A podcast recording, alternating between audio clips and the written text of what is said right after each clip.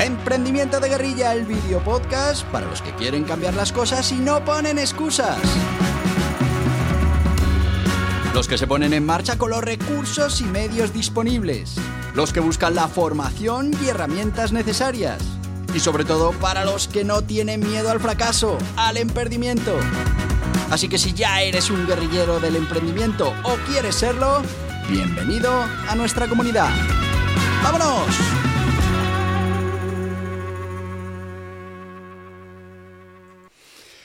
Muy buenos días, guerrilleros del emprendimiento. ¿Qué tal? ¿Qué tal? ¿Cómo va el día? Espero que al menos os vaya tan bien como me va a mí.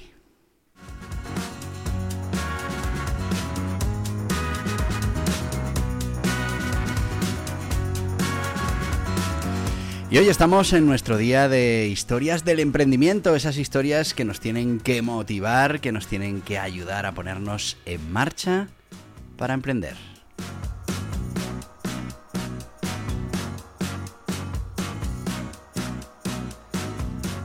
Y hoy vamos a recuperar nuestro juego habitual de contarte esta historia de emprendimiento sin decirte, bueno, pues eh, cuál es la marca o la empresa de referencia que consiguió poner en marcha este emprendedor. Precisamente porque, bueno, pues no tiene nada que ver el nombre con el emprendedor. La semana pasada hablábamos de Honda, pero claro, es que el emprendedor tiene Honda como apellido.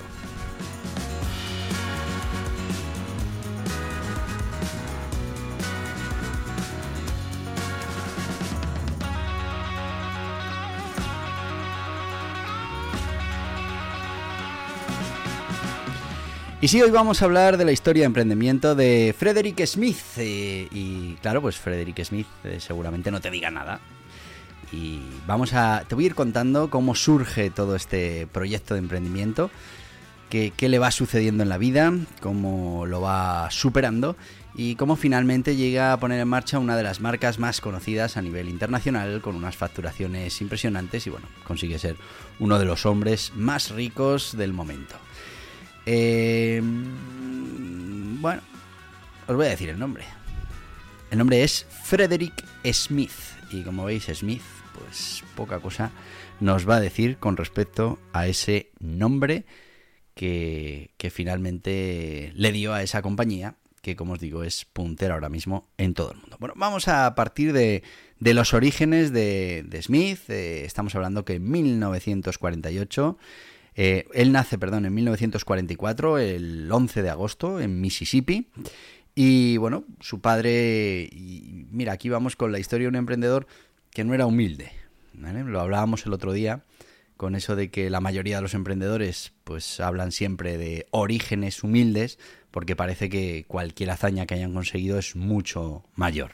Bueno, pues incluso no teniendo orígenes humildes, llegar a conseguir la empresa que montó esta persona, que montó Frederick Smith, pues bueno, ya tiene suficiente importancia como para que él pueda directamente reconocer que no viene de una familia humilde. Y es que su padre era emprendedor, era, bueno, era empresario.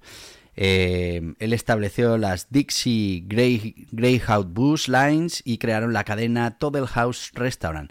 Ya, ya tenían mucho dinero y, y bueno, pues eso hizo que él no tuviera una infancia eh, complicada o calamitosa, sino que, bueno, pues él pudo dedicarse a estudiar, a hacer lo que quería, pero, mm, bueno, como os digo, no todo el mundo que tiene esa oportunidad finalmente termina construyendo una empresa como la que construyó nuestro protagonista de hoy, Frederick Smith. Bueno, lo primero que sucede en su vida, pues tenía muy poquitos años, estamos hablando de que tenía cuatro años, se muere el padre de Smith, eh, bueno, pues eh, eh, sí que es verdad que los deja en una situación económica muy bollante, pero también es verdad que a los hijos les deja un dinero que no podrán tocar hasta que tengan 21 años. Bueno, la infancia de Smith fue normal, eso sí, padeció una enfermedad, la calve pertes, que, bueno, es una especie como de artritis. Estuvo sus primeros 10 años de vida con muletas. Bueno, se recuperó, asistió a la Universidad de Memphis Prep, donde se preparó en atletismo, fue un muy buen estudiante. Eh, pero mm, la verdad es que lo que le atraía, lo que le motivó siempre era la posibilidad de volar. Así que ya cuando tenía 15 años aprendió a volar mientras eh, operaba pues con un avión de estos de fumigar los campos. Y, bueno, pues eh, en, 1962 dejó Memphis para asistir a la Universidad de Yale. Universidad de Yale, una de las más importantes y que tiene un porcentaje de millonarios que han salido de esa universidad más alto de, las universidades del mundo. Bueno, él empezó a estudiar economía, ciencias políticas eh, y bueno, pues eh, en uno cuentan que en una de esas eh, asignaturas que tenía que cursar en Yale, pues le pidieron que hiciera un trabajo sobre un proyecto de emprendimiento y, bueno, pues él, lo hizo, realizó ese, ese, no os voy a decir de qué era el proyecto porque entonces igual ya vais, vais uniendo cabos y al final descubrís de qué empresa se trata. Pero bueno, él hizo este, este proyecto, curiosidades de, de la vida. Eh, el profesor no le pareció que, pudiera tener éxito ese, ese proyecto. Voy adelantando que ese es el proyecto que después puso en marcha. Pero bueno, no le pareció que la cosa le puso una nota baja y, bueno, pues Smith eh, se quedó con ese proyecto para el futuro por si en algún momento lo podía poner en marcha. En 1966, y aquí viene una parte muy importante de su vida, él se alistó en el cuerpo de los marines de Estados Unidos eh, como segundo teniente y bueno, pues estuvo en la guerra de Vietnam. Eh, en 1969 Smith fue dado de alta con el rango de capitán con numerosos honores. Pero eh, lo más importante de, este periplo que él hizo por Vietnam y, su paso por el ejército es que, como reconocería años después, fue ahí en el ejército donde empezó a apreciar todo, todo eso que tiene, bueno, la logística, ¿no? Y, en principio, como el, ejército americano era capaz de resolver todos esos problemas logísticos fundamentales en una guerra. De hecho, bueno, pues las guerras modernas se, resuelven o, bueno, se ganan eh, sabiendo asegurar esa logística. Y bueno, pues eh, la verdad es que cuando volvió a casa, pues eh, se dio cuenta que, que, eso de la logística pues estaba muy bien resuelto en el ejército y que podía coger muchas ideas de toda esa organización para lo que sería su próximo proyecto. Pero no montó la empresa de la que estamos hablando nada más volver, sino que, bueno, compró eh, ARK Ventas de Aviación, que era una empresa de mantenimiento de aeronaves. Bueno, mm, él lo que quería era reparar esos aviones, eh, pero se dio cuenta que, podía volver a poner en marcha ese proyecto que había creado en Yale y bueno, pues eligió mm, la ciudad de Memphis como base eh, para su negocio. Y bueno, ¿en qué consistía el negocio? Ya vamos a ir poco a poco llegando a qué empresa es de la que podemos estar hablando. Pues la idea era tener una flota de aviones que iba a recoger los paquetes eh, para la entrega. Estos aviones volarían por la noche, que hay mucho menos tráfico, y bueno, pues eh, con ese servicio serían capaces de revolucionar em, esa parte de la mensajería. Estamos hablando, recordemos, en 1970. Eh, bueno, pues todavía estaba por desarrollar todo esto que ahora conocemos como la logística moderna. Y bueno, vamos a dar paso antes de seguir, porque ya estáis ahí que vais a adivinar de quién estoy hablando. Vamos a dar paso a nuestro patrocinador, como no podría ser de otra manera. Vamos a dar paso a Gestoritas, que es esa gestoría online con más de 40 profesionales, plataforma. Se van a encargar de todas las obligaciones que tengas como autónomo, como sociedad limitada. Mm, ¿Para qué? Pues para que tú te puedas dedicar a tu negocio. Así de fácil. Y además con profesionales especialistas. Ellos además eh, controlan todos los modelos de negocio muy especialmente los modelos de negocio digitales, eh, dropshipping, eh, bueno, pues eh, absolutamente todos los que te puedas imaginar, suscripción, afiliación, trabajan con clientes en esos, en esos negocios. Así que, bueno, os los voy a pasar directamente y veréis que además tiene unos precios increíbles. ¿Vas a darte de alta como autónomo? ¿Necesitas constituir una SL? ¿Quieres dejar de pagar de más en los servicios contables, fiscales y laborales de tu negocio? Muy fácil. Gestoritas Asesoramiento ilimitado con un gestor asignado en Gestoritas. Lo último en tecnología, plataforma contable, fiscal y laboral, software de facturación, portal del empleado, todo lo que necesitas para cumplir con tus obligaciones fácilmente también en Gestoritas. Con experiencia, además de en los negocios tradicionales, en los digitales, tiendas online, infoproductos, dropshipping y learning con los profesionales de Gestoritas. Visita gestoritas.es barra hola y empieza.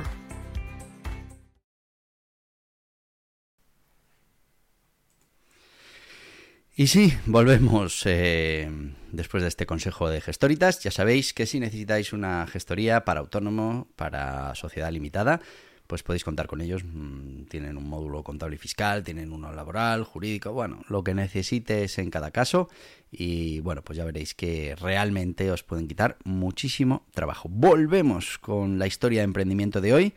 Y bueno, pues estábamos hablando mm, de que, bueno, pues este este emprendedor lo que quería era establecer eh, una red entre ciudades intercomunicadas con esto de la carga, ¿no? de, llevar paquetes y bueno, pues querían prestar un servicio de Federal Express. Y aquí ya... Mm, mm, aquí ya podéis saber de qué estamos hablando. Bueno, el 18 de junio de 1971, a la edad de 27 años, solo 27 añitos, fundó Federal Express Corporation y bueno, pues unos fondos iniciales de 91 millones de dólares de capital riesgo, además de su propia herencia de 4 millones de dólares. Bueno, pues en 1973 Smith ya estaba dispuesto para ese Federal Express con una flota de 14 aviones, eh, varias furgonetas. Empezó a ofrecer el servicio en 25 ciudades. Y bueno, los dos primeros años de Federal Express fueron complicados, pues como siempre los negocios, dentro de los tres primeros meses de funcionamiento la empresa había perdido casi eh, un tercio de todo el dinero que, tenía para la puesta en marcha y bueno, pues la verdad es que vinieron momentos muy complicados que incluso hicieron pensar que podía no mm, terminar teniendo éxito esta empresa. En 1994 en 1994 cambió el nombre, cambió el nombre de esta empresa y ahora sí, ahora sí vas a saber de qué empresa te estoy hablando. Bueno, pues este Federal Express cambió por el nombre que todos conocemos ahora mismo, FedEx, FedEx, que es Federal Express. Ese mismo año, bueno, pues eh, entendiendo la importancia de Internet, se metieron directamente en todo el desarrollo de Internet y bueno, pues como ya sabéis, eh, ahora mismo es una de las eh, mayores empresas. Fijaos que para 1997 ya empleaba 120.000 empleados en todo el mundo. Estamos hablando que entregaba un promedio de 2,5 millones de paquetes al día en 211 países y bueno, tenía 37.000 camiones. Se dice pronto, ¿eh? 37.000 camiones.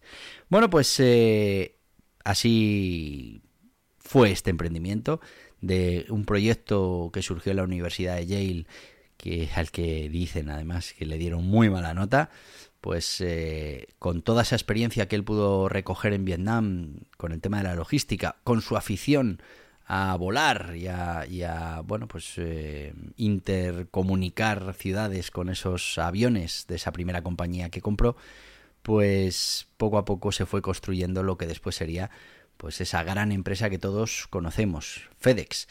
¿Y qué conclusiones sacamos de esta historia de, de nuestro protagonista de hoy, de, de mm, Frederick eh, Smith? Bueno, pues mm, no hace falta mm, ser eh, humilde eh, en la infancia o haber montado tu idea en un garaje, sino que, bueno, pues también con lo que tienes en ese momento, él tenía una herencia de 4 millones de euros, aún así mm, era prácticamente nada para, para poder desarrollar este negocio, consiguió noventa y tantos millones de capital riesgo, lo pasaron muy mal durante los primeros años, pero poco a poco insistieron, insistieron, siguieron trabajando, consiguieron esa interconexión entre ciudades y poco a poco se fueron haciendo con el mercado.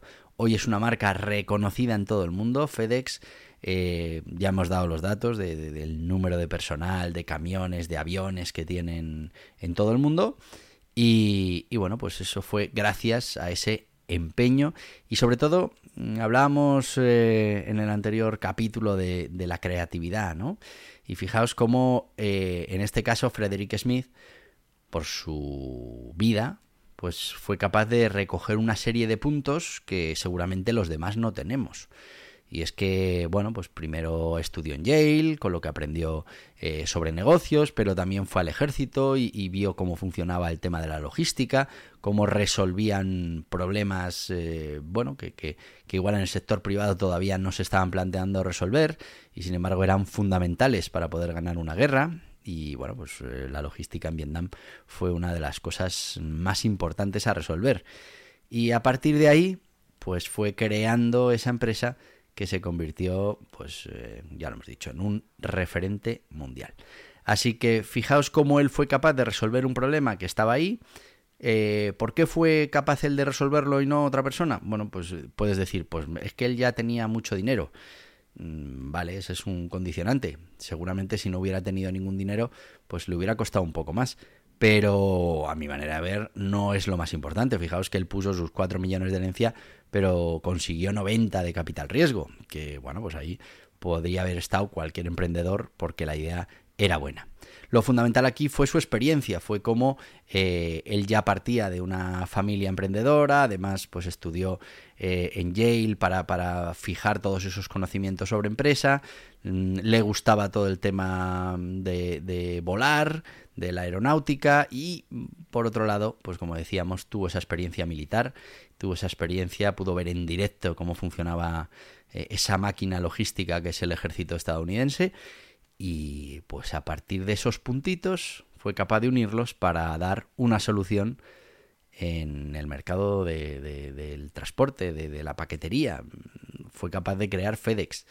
Por eso cuando hablábamos de la creatividad y de cómo unos eh, consiguen resolver el problema que otros no lo consiguen, pues muchas veces tiene que ver con esos puntitos que hayamos recopilado durante nuestra vida o con nuestra experiencia personal y que además seamos capaces de unirlos de la manera correcta para dar con una solución. En este caso, con una empresa, bueno, pues que por todos es conocida y, bueno, pues resolviendo uno de los mayores problemas todavía hoy, que es esa logística, eh, toda esa solución de la última milla. Bueno, pues, pues eh, ahora mismo eh, se sigue.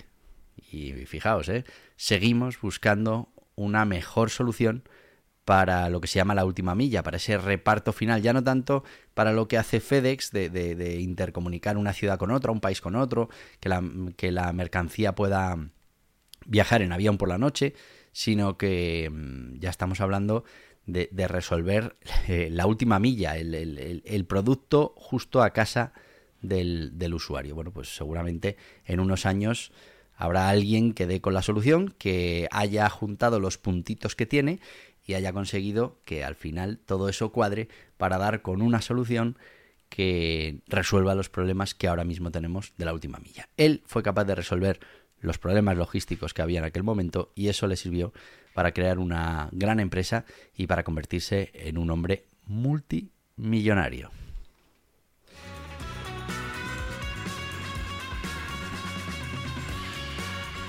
Así que ya veis, Frederick Smith, que no lo conocíais, pues... Toma ya, FedEx.